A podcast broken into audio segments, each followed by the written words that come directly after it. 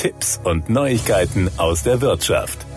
Die in den vergangenen Jahren eher schwache wirtschaftliche Entwicklung in den Arztpraxen hat sich nur langsam verbessert. Unter Berücksichtigung der Verbraucherpreise sind die Jahresüberschüsse in den Jahren 2016 bis 2019 inflationsbereinigt lediglich um durchschnittlich 1,3 Prozent pro Jahr angewachsen. Im gleichen Zeitraum stiegen jedoch die Betriebskosten um 14 Prozent stark an.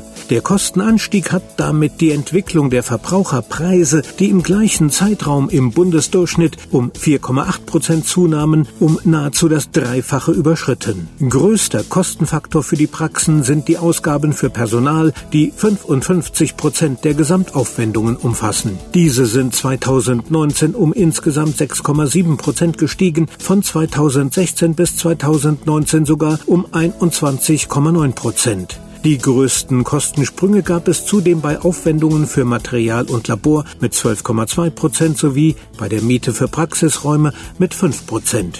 Die gesetzliche Krankenversicherung GKV hat in ihrer Bedeutung für die niedergelassenen Ärztinnen und Ärzte weiter zugenommen. So sind die GKV-Einnahmen an den Gesamteinnahmen im dreijährigen Beobachtungszeitraum mit einem Plus von 11,6 Prozent überdurchschnittlich stark angestiegen. Die Zuwachsrate bei den Privateinnahmen lag mit 8,6 Prozent hingegen unter dem Durchschnitt. Das sind die zentralen Ergebnisse einer Vorabinformation des ZI-Praxispanels mit dem das Zentralinstitut für die kassenärztliche Versorgung ZI die wirtschaftliche Lage der Arztpraxen zwischen 2016 und 2019 analysiert hat. Da die Inflationsrate in den vergangenen Jahren sehr niedrig war und nur etwa ein Drittel des heutigen Wertes betrug, sind diese Vergangenheitswerte keine gute Basis, um über die aktuelle wirtschaftliche Lage der Arztpraxen heute zu urteilen. Bei der derzeitigen Inflationsrate von 4,1 Prozent würden die Praxen bei vergleichbarer Einnahmen- und Kostenentwicklung reale Verluste machen. Die Sicherstellung der ambulanten ärztlichen Versorgung gründet aber auf dem Fundament einer soliden wirtschaftlichen Basis der Niederlassung, sagt man beim ZI. Nur wenn auch die